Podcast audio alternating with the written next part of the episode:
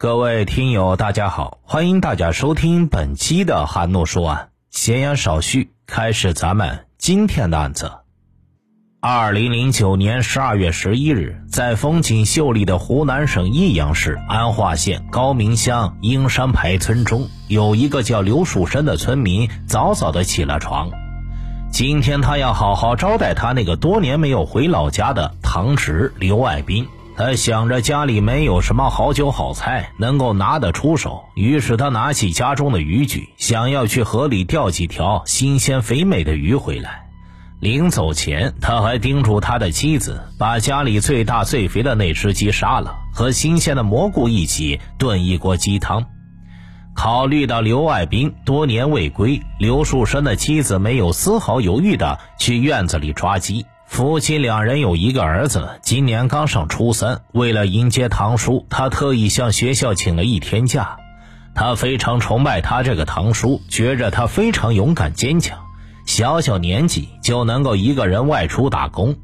为了给堂叔留下一个好印象，他换上了一套新衣服，还特地把卧室收拾了一番。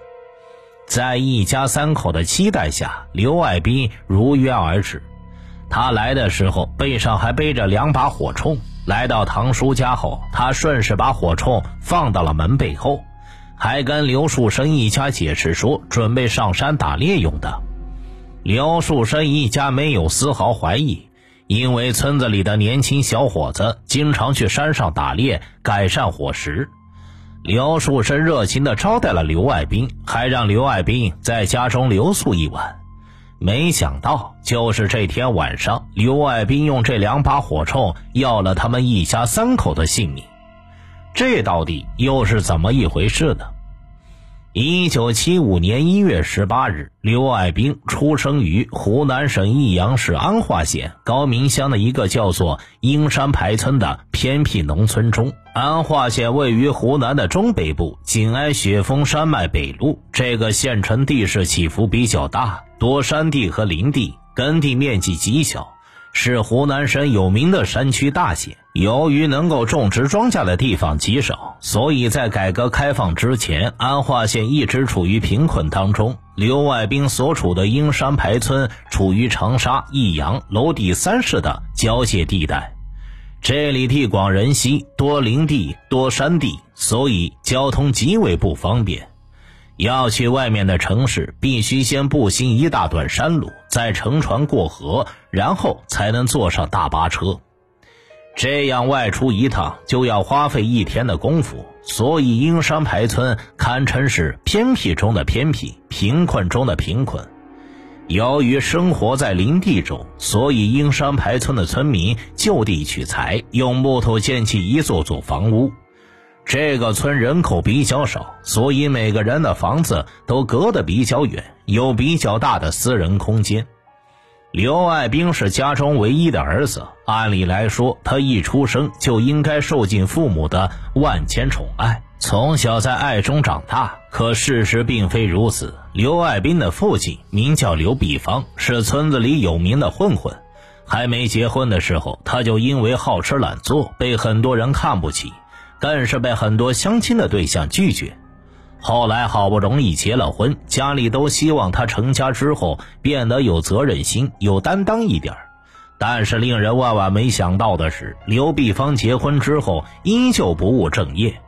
为了逃避家庭责任，他甚至染上了牌瘾和酒瘾。家里稍微有点钱，他就会拿去买酒打牌。看着这样不争气的丈夫，他的妻子非常生气，时常跟他发生争吵。后来双方甚至动起手来。刘爱兵出生之后，父亲刘碧芳对他不管不问，母亲把他当成父亲的替身，不停的对他唠叨。不管刘爱兵做什么事情。他的母亲都会唠叨几句。后来，刘爱兵在学校中被人欺负，他的母亲也不问是非对错，直接絮絮叨叨的责怪他起来。在父亲的漠视、母亲的唠叨中，刘爱兵的性格变得越来越沉默，也越来越自卑。他不愿意与周围的人接触。刘爱兵觉得周围的人都在嘲笑他、讽刺他、看不起他。久而久之，他的心理慢慢发生了扭曲。本来他想通过读书来逃避父母，他希望自己能考上最好的大学，走出农村，出人头地。刘爱兵虽然非常努力，但是实在没有读书的天赋，成绩一直不上不下。但即使这样，刘爱兵也没有放弃。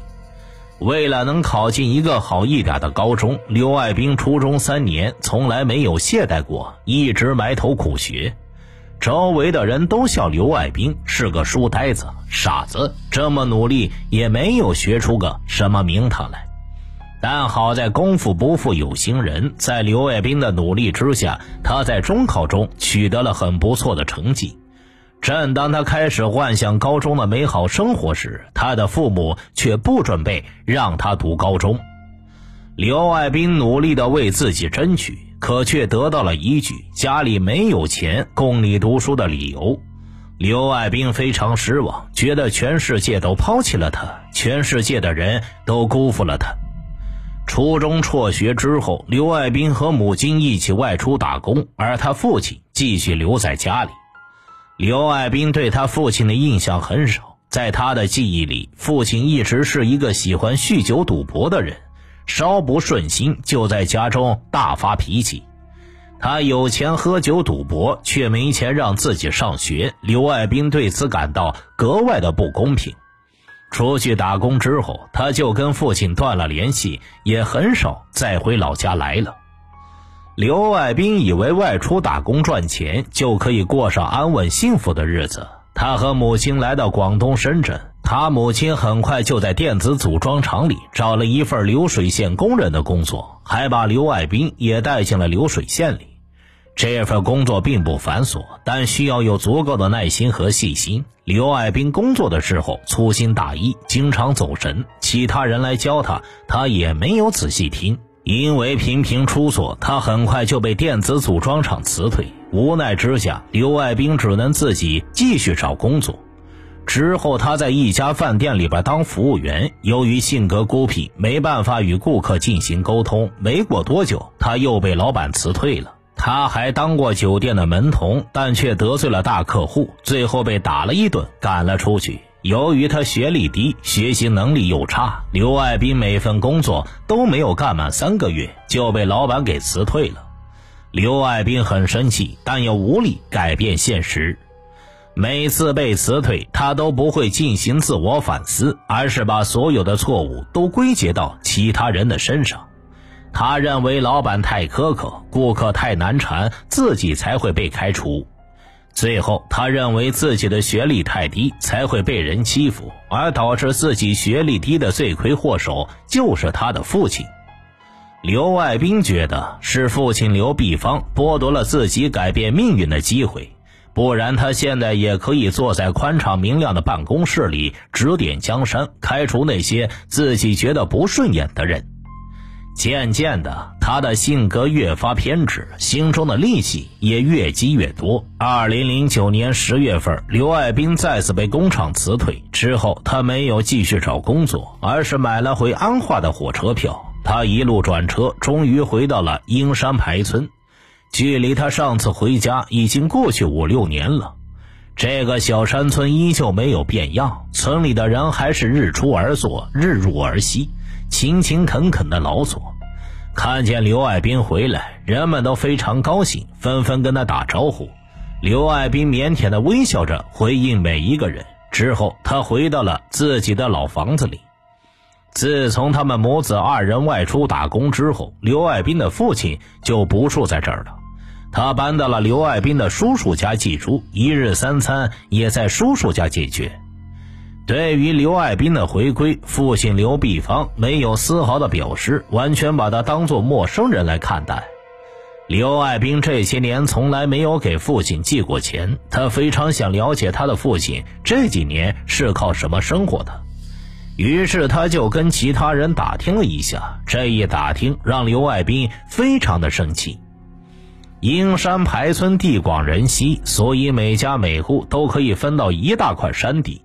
这些山地虽然没有办法种庄稼，却可以种树、种竹子、这同样是一笔收入来源。当初刘碧芳以家里没钱为借口，不让刘爱兵继续读书，现在却把这些树木、竹子，甚至是山地低价卖给了几个亲戚。因为数量多、面积大，刘碧芳得到了一笔小钱，这也是他这几年能够过得如此安逸的原因。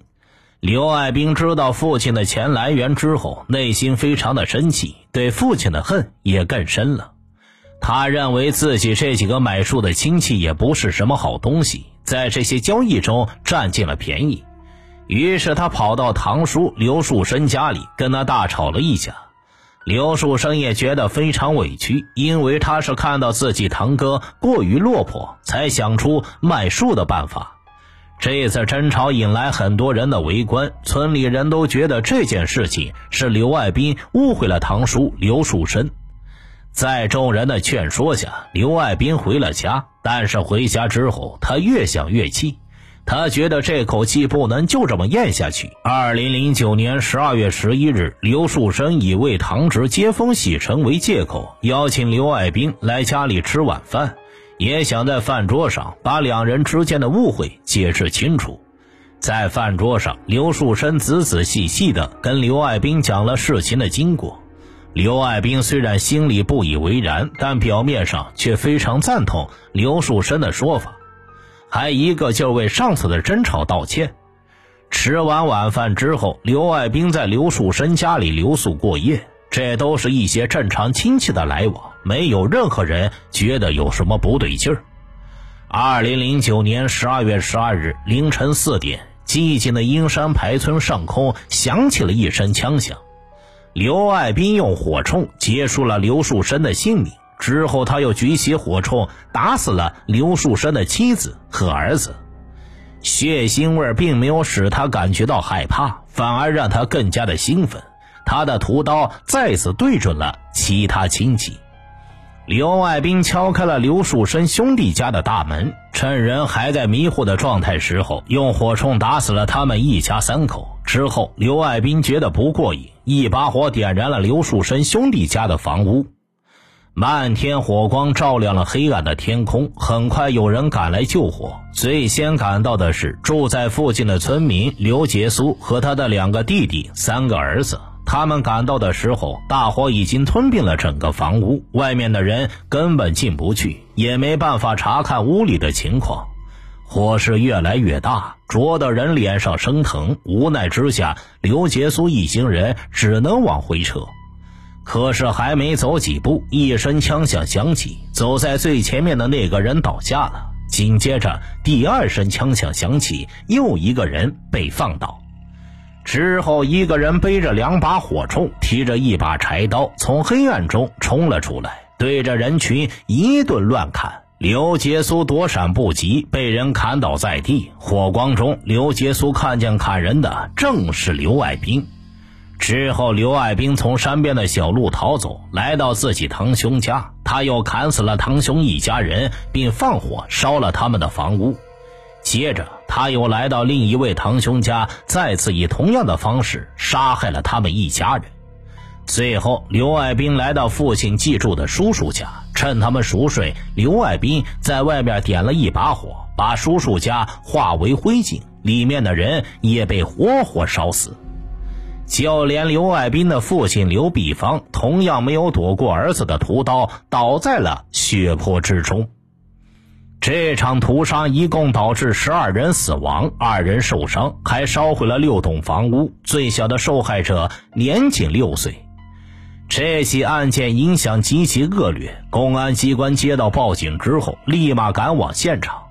得知刘爱兵逃往深山之后，警方立马派出刑警、特警、武警前去追捕。二零零九年十二月十三日，公安机关在安化县青塘镇梧桐村的一个小山坡上抓住了刘爱兵。被抓住之后，刘爱兵面带微笑，高喊：“我没有神经病。”对这起案件也毫无悔改之意。之后，警方把刘爱兵送进了精神科进行鉴定，发现他有间歇性精神病，但是这并不能说明他是在病发的时候杀的人。二零一零年十二月三十一日，刘爱兵被湖南省益阳市中级人民法院执行了死刑，结束了他罪恶的一生。二零一九年，距离这起特大凶杀案刚好过去十年，作者前去英山牌村回访，当地村民提起这件事情的时候，仍旧心有余悸。更有受害者的家属到现在都没有走出失去亲人的痛苦。刘爱兵的姐姐听说了弟弟犯下的罪孽之后，每年都会回村里探望这些家属，也会在清明节的时候祭奠这些被他害死的亡魂。刘爱兵的母亲听说了儿子的事情之后，跪在地上痛哭。他现在没有再外出打工，而是留在村子里照顾那些失去亲人的人，替儿子偿还罪孽。二零二一年十二月，有英山牌村的人透露，因为刘爱兵一事，当地格外重视心理健康问题。他们村有一个孩子上大学的时候，专门学了心理学专业，考了心理资格证之后，就回到老家，专门开了一个心理咨询室。帮助村里人梳理心理问题。外出打工的人一回来，就会被家人送到这个咨询室来检查一下心理问题。当地的学校也很重视这方面的问题，每周都会请这名心理医生去做演讲。虽然恶魔已经伏法，但他给这个小山村留下的却是难以磨灭的噩梦。愿类似的悲剧不要再次发生，更希望这个小山村能够早日恢复以往的宁静，以告慰这些无辜亡魂的在天之灵吧。听大案要案，观百态人生，我是说书人韩诺，关注我，了解更多大案。好了，这期节目就为大家播讲完毕了，咱们下期再见。